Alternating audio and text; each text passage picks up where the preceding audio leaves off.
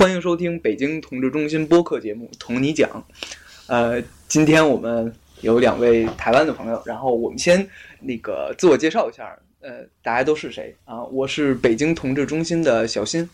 啊，我是今天抱着听故事心情来呃录播客的 Samantha。呃，我是在北京读书的台湾人钟玉。我是来自台湾的微俊，然后本身现在在台湾同志咨询热线南部办公室工作。所以我们今天要聊的话题是什么？啊，一个我很感兴趣的话题。嗯，对，然后就是因为二位已经在台湾进行了驻记，同性伴侣的驻记，我相信肯定是呃，听众朋友们也很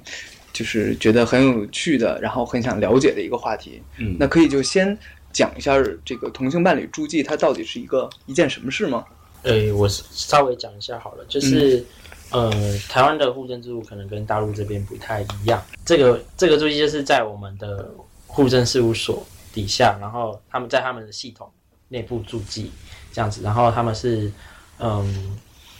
开放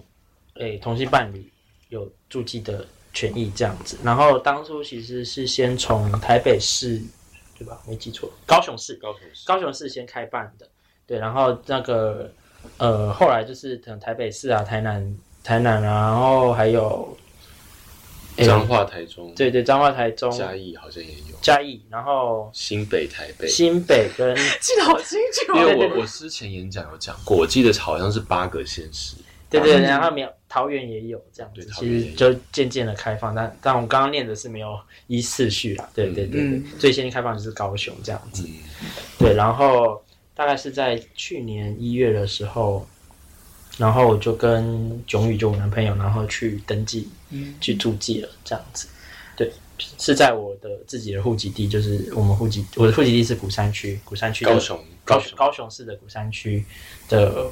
户政户政事事务所登记的这样子。然后过几天啊，没几天后，台南就开放了。过一个月台南开放，然后我们又去台南住记一次。嗯，对，就去哦就是可以重复在不同的地方住籍。对他们当初户政里面的人员有讨论一下可不可以，但后来是有让我们在台南再住记一次。嗯，然后高雄住记其实是这样，因为它它它跟我的户籍地是不一样的，对，然后哦，就我住记的话，就是他的名字会挂在 我的名字下面，对，所以就其实只有我我有那个那个住记的那个，就是他那个证书是以是以，如果在高雄住地就是以他的名字为主，在台南住地就是以我的名字为主。所以这个有一点像迁户口是吗？呃，也不算迁户口，就是呃，户口户籍户户籍就是说，我的地方政府在管理这个人的时候，比如说我去点了这个人的名字，然后他会显示几月几号跟某某某曾经来住籍过，就这这么简单的一件事情。就是其实和登记还是有一点区别的。最主要的区别是，它并没有实质上法呃婚姻的法律效果，就是它并没有说呃我们呃如果手术的时候伴侣可以签同意书，或是如果任何需要伴侣出面的，即使你拿出这一张证书，呃要不要采认都还是看对方机关愿不愿意采认。所以诶所以当初二位就是想去筑基，是抱着一种什么样的心态？就是是觉得它有一一种仪式感吗？或者是你说，其实我我们双方的家庭对我们的关系都是比较接受的，所以其实我们并没有是实际上地方政府当初开放这个政策时候的那种需求。它开放的需求就是因为有一些人需要达到伴侣的效果，但是碍于现行民法规定达不到嘛，所以我们去驻记其实抱着一种比较。开心，或是就是你说的仪式感的那种心态，或者希望在就是在台湾婚卷这一条路能够走在比较前面的的这种想法，所以才会去注记。不然实质上我们并没有需要它带来的一些附加的效果。嗯，就是它其实也没有任何其他的法律效力。嗯，而且如果说呃，如果说伴侣签字的话，我们双方家庭都对我们互非常友好，所以并不会说对方帮、对方家人帮我们进行一些决定会碍到我们的关系。嗯 沉默了半天呢小心，所以你们筑基之后有去庆祝一下，好朋友们。就之后，其实我有一个感觉，就是，嗯，虽然我知道民法没有通过，然后我们这个关系可能还是没有办法，就是像一般性恋一样被这样子认可，但是我有一种感觉是，哎，我好像就被视为正常人这样子，好像被视为我有跟异性有一样权利的那种感觉出来，就是我觉得那时候我就牵着男朋友的手，就跟他说，我觉得我们的牵手好像变得很正常的一件事情。对，所以我觉得他虽然可能没有这么多法律上面是效效益，但是其实对两个人的呃关系或者是对内心都有一些呃改变，这样子。对啊，就是比被比较认可这样子。所以你觉得，就是住记之后，你身边坐这个人和你的关系变得有什么样的变化了吗？你也可以回答呀，就是，你不要你不要一副拷问的眼神看着他。尖锐的问题啊，你们好会问。我我只有一个感觉是我们就好像对这一段关系的负负责责任感就更更大一点。就是虽然说它跟婚姻不一样，因为婚姻是你要离婚要双方同意，但是住记是你单方单方就可以取消。那我就会觉得，那我也不想要，不会想要轻易去取消这个住记，所以就会觉得对这段关系的责任感会更强一点。嗯，就是有一种关系进入到下一个阶段的那种。嗯，其实婚姻好像本质上也有这样的一个效力吧，就是大家愿意进入婚姻殿堂，就觉得，呃，我们不管是在法律层面上，还是在一个关系层面上，呃，有了一个约束。对，有了一个约束，有了一个约束在。呃，呃你要愿意去打破这个约束的话，你有这样的权利，但是我也有责任去继续维护这个维护它。对，所以说，现在呃，台湾婚权上嗯。这种希望民法能有呃同意同性婚姻这样的就是进程上，其实呃怎么讲是比注记更近了一步，就是它是有法律效力的，是吗？目前还在呃婚，我们立法是三读嘛，然后是去年十二月过了一读，好，我稍微讲一下好了，就是去年十，我也忘了十月底，因为毕安生老师就是台大一个小说，毕安生老师，他因为他的同性，他的同性伴侣，他在台湾就是长期教教很多教很多学生，然后就是他的，反正他的同性伴侣就是呃因为癌症过世，然后其实他毕安生老师在这段这段过程当中，他其实非常的难受，因为他在那个医疗权上面的可能跟家人之间的那个毕安生是一个法籍嗯法法籍的教教授对我了解，好像毕安生老师还在呃侯孝贤的那个电影，嗯，哎呀天哪，想不起来了，舒淇演的那个那个聂呃聂隐娘当中，他演了一个角色，我记得是，嗯是吧？是这个，这个我这个我不太清楚，因为我知道他这个这个人，就是在医疗上对对对，没有办法没有做决定办法没有。办法做决定，跟家因为嗯医疗体系还是很怕医疗纠纷，嗯，就是我因为我们 我们的医纠非常的可能医生就是可能因为同性伴侣毕竟没有那个嗯嗯权利决定去决定嘛这样子，所以家家人如果那时候跟同性伴侣如果有一些医疗上面的冲突，那医院会听谁的？当然还是听听家人家人的，因为担心医疗纠纷。嗯，对，所以那时候他可能毕安生老师就跟家人有一些可能不愉快，然后他造成他可能这都是后来推论，就是可能他造成他一些嗯心理上面的一些对对于这这些关系有一些绝望这样子，所以他就选择离离开人世这样子，就是因为这件事情，然后造成那时候嗯有美女就不得十月要提，原本原本压压在是。可能十一月十一月才提案，就是我们立法院有一些程序要要提案后，然后立委们联署才能上到一读，嗯，对，就是一 很很繁很繁琐的过程。是吗？一读。读。一读读。第一次读是吧？对对哦。就第一次读这个法条这样子，OK，对，就是那时候就是逼迫十月要出来，就是然后这个运动跑得非常快，就是十十月，对，然后进到立法院的殿堂，然后很多立委联署，然后要进到一读之前被打回来，因为说哎这个法条没有没有经过讨论啊，那大家好像没有共识啊，那要开公听会，原本说什么三十场，然后有美女那时候压力很也很大，他就反正他就说不行，再开下去，同志不知道要死多少，有美女是推这个主要主要的立委嗯立法委我觉得还有一句话很像，他就是说，因为那个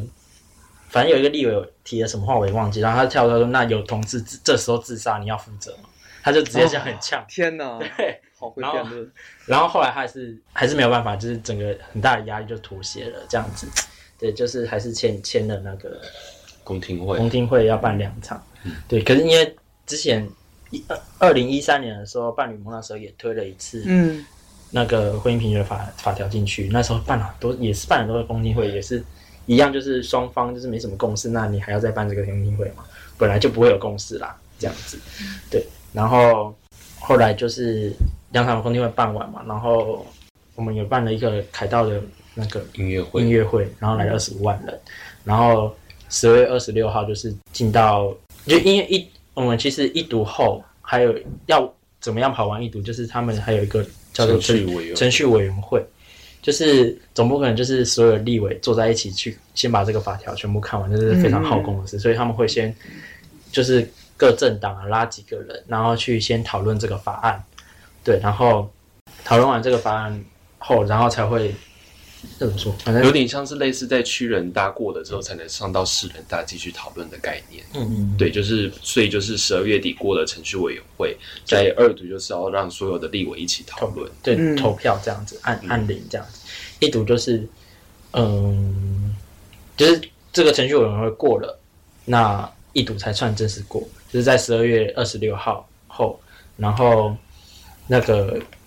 就是经过了很激烈的辩论后，发现一就哎一读就过了这样，但是一读过了过了两个版本，一个是有美语的版本，另外一个是蔡蔡依宇，就是也是民进党的立委的版本这样子。然后这有点难解释，就是有美语的版本是修专，就是修修法，修里面的法，修民法，修民法，就是就是我们民法里面有好几章这样子，它是修针对那一章去修。然后蔡依瑜的版本是另立另外一个章，另外另外一个章叫同性婚姻。嗯，对，就是另立专章，可是还是在民法里面。嗯。就是有一点策略上的那个考量，就是因为有人说，哎、你修了民法就会动到他们这样子。那挺同婚的人就是觉得，哎、那不修民法就是歧视这样子，就是修专法就是就是有纠结在九七二到底是婚姻由男女双方共同决定，这个男女要不要改改成当事人双方，嗯。就是类似这种他们所谓的传统价值要不要去被动到对。的争议。对，所以才会有专章，就哎、你专章出来就是哎、你我们还是在你民法里面啊，我们也不是另立专法，可是就是另立一条嗯。另外一章，它不会动到原先不会动到原先的法案，它还是在民法里面，可是另另外另外另另外另外一个章，那这样到底是不是歧视，我们也不知道。这样子就是，诶，它到底对，这是目前法案的现况。然后后来就是有说，那个可能四月后会在婚权会在吵起来，是因为一嗯是一月到三月这段期间是嗯二读不是不是是在审审预算。哦，对对对，就是我们会，就我不太理解审预算，不过就是他们会做另外一件事，就是院院会会做另外一件事，就是审审预算这个工作这样子。所以那时候就同婚同同婚的法案就可以暂时，就是战斗可以暂时休息一下，我们也休息一下，他们也休息一下这样子。对，然后现在立委比较看，现在是因为杀出一个就是三月二十四号的那个大法官大法官视线，对，这是另外一个制度，有点难解释。就是就是有宪宪法层级嘛，然后现在就是有人说，呃，要来讨论异性恋跟同性恋婚姻到底同同婚符不符合宪法，然后只有异性恋婚姻是不是违反违反宪法？然后目前就是已经有有通过大法官事件上面的辩论，然后就是蔡英文。呃，承诺要在五月二十号他当选满一周年之前，要出一个大法官事件的结果。然后这个结果出来，会影响到刚刚说的同婚立法的进程，因为它是宪法层级比民法层级还要高的，所以目前算是在等事先的结果对，。所有立委都在等事先的结果，就是如果事先出结果出来，哎、之前只限定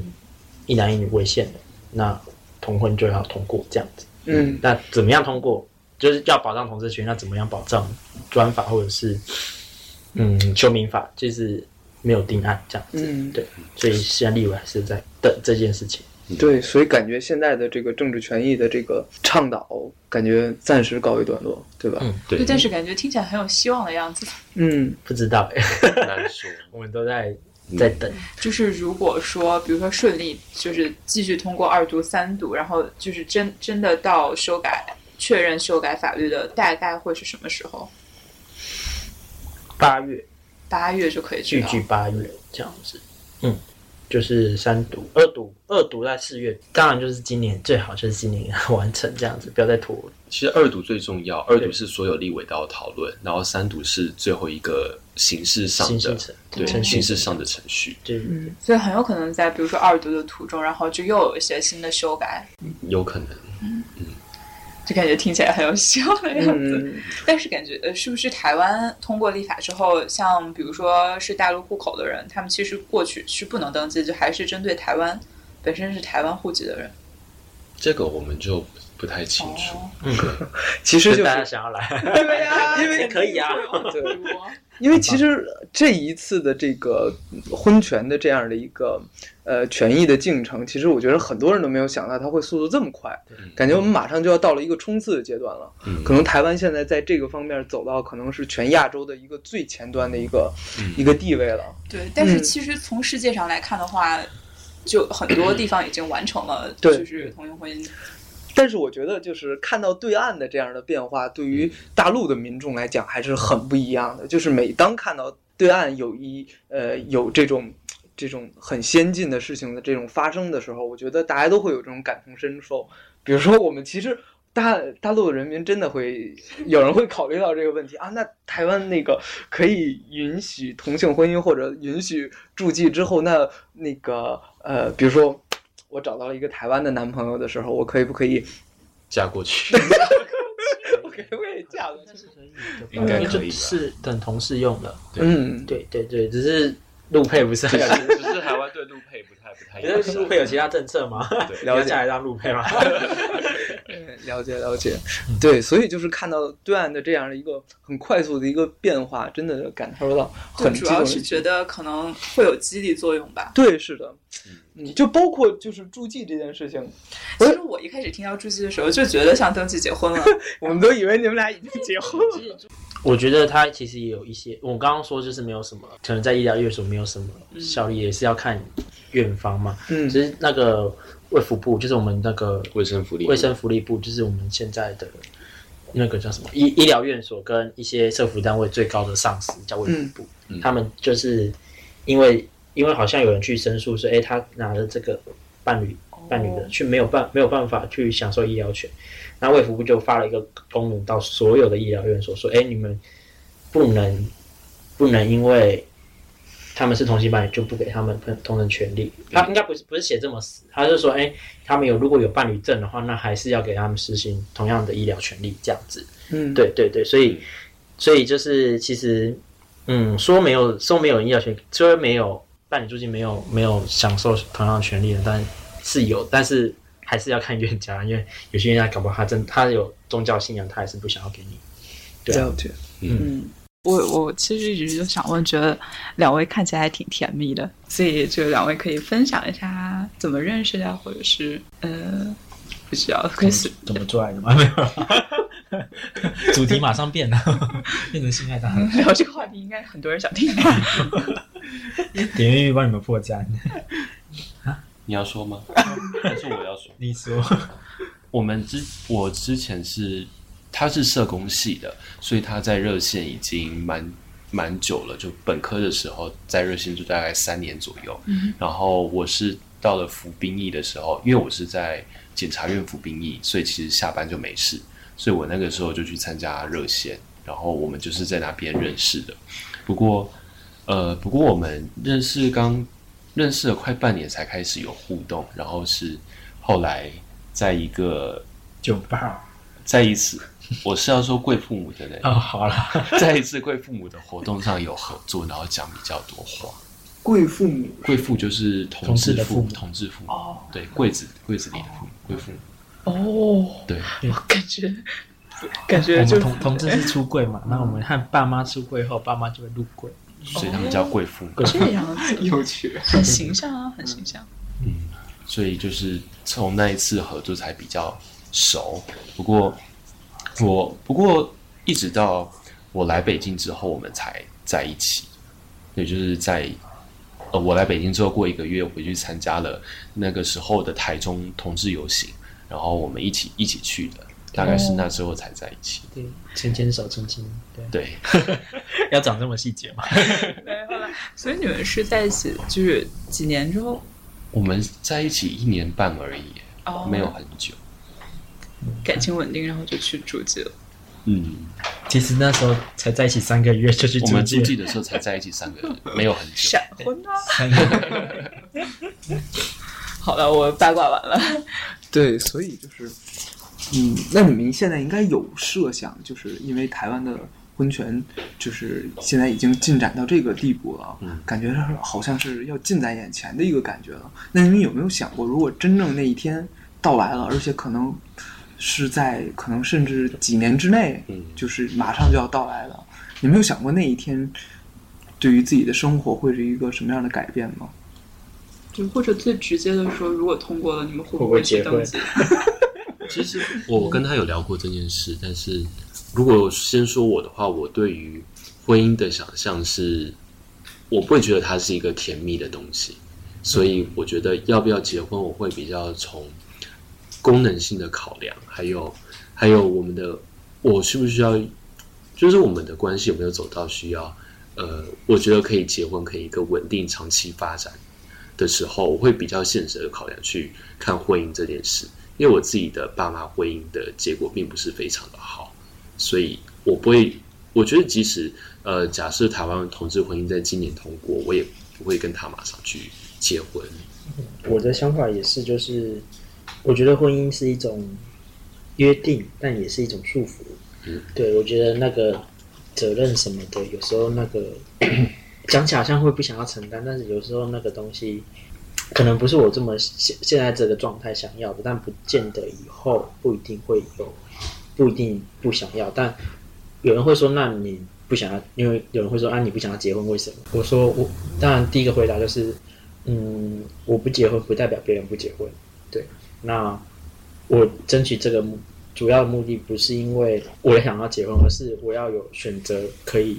结婚的权利，而不是被人家决定说我不行不能结婚。嗯，所以为什么要争取就是这样子。嗯嗯，所以你们想象到那一天的到来，会感觉到非常的激动人心，非常的很激动吗？当然会啊，我觉得那个雀跃的感觉就是，哎，这是终终于就是我们可以被平等的对待了。但当然婚前过了，还有什么事情？还有很多事情要做，就是包括同志教育，就是要告告诉大家什么是同志，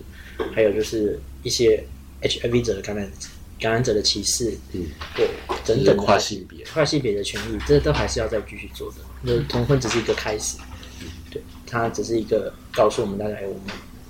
一样，那我们一样哦，要看见我们的